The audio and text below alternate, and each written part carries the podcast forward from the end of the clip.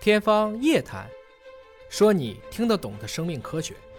天方夜谭，说你听得懂的生命科学。各位好，我是向飞，为您请到的是华大基因的 CEO 尹烨老师。尹老师好，希望大家好。今天我们关注一篇在 BMC Public Health 啊、杂志上，这是公共卫生领域的一个期刊发表了一篇文章，就是关于肥胖和吸烟对人体的危害对到底哪一个更大？对这俩不都危都有危害， 都挺伤人的，哎这个有点像说吃耗子药和吃这个氰化钾哪个死得快。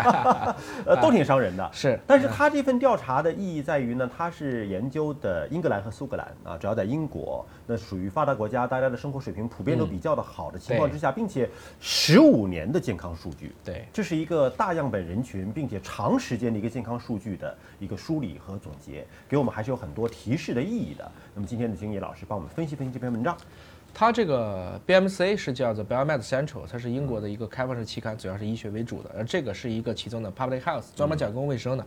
它一个基本的理论是这样子，因为英国现在限烟，或者说发达国家，包括深圳现在想抽烟，几乎没地方抽了。对，机场你到哪抽烟呢？室内肯定不行，哎很多室外也不让抽，对，但是现在发现，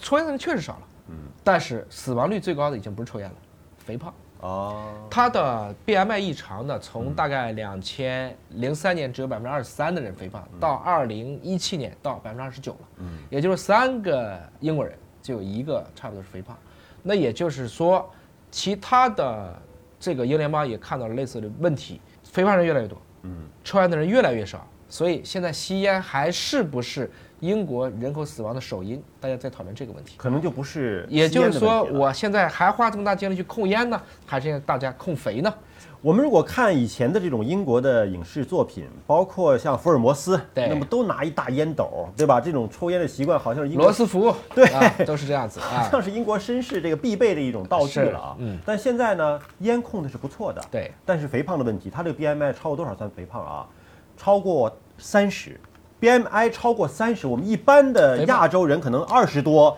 都已经算超标了。大于二十三点九，就到二十四了以上对就超重了，对到二十八一般就认为肥胖了，所以到三十其实已经是很胖了，对是对吧？嗯那么在英国有多少是超过了三十呢？大概是有百分之二十三的人在二零零三年 BMI 的指数超过了三十，而在二零一七年已经有百分之二十九的人 BMI 超过了三十。两千零三年的时候，因为吸烟造成的死亡，嗯，也是百分之二十三，嗯，但是这个数字到二零一七年，也就是肥胖拉到二十九的时候，因为吸烟造成的死亡已经下降到百分之十九了，嗯，反过来讲，肥胖在二零一三年。二十三是吸烟死亡，十八是肥胖死亡，但到了二零一七年，已经是百分之二十三因为肥胖死亡，而这一年因为吸烟的死亡已经是百分之十九了，也就是肥胖成为了英国现在的首要死因。此消彼长的过程，我想会不会是这样哈？就是那些戒烟的人。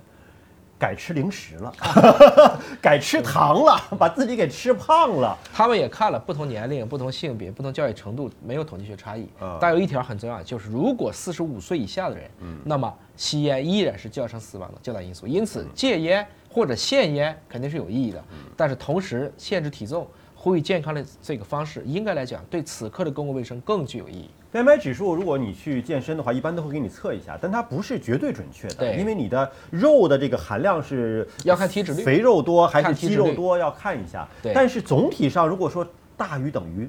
三十了，这是一个非常可怕的一个啊，数字这个如果你不是从事专业运动的，这个对，基本上很快。你如果不是一啊身腱子肉的话，啊那你这就已经胖的不得了了。没已经错。所以呢，大家平常还是要注意限烟。限酒的同时，还要管住嘴、迈开腿，嗯让自己的这个体重的指数、体脂率在一个比较健康的状态啊。好，感谢您关注今天节目，下期节目时间我们再会。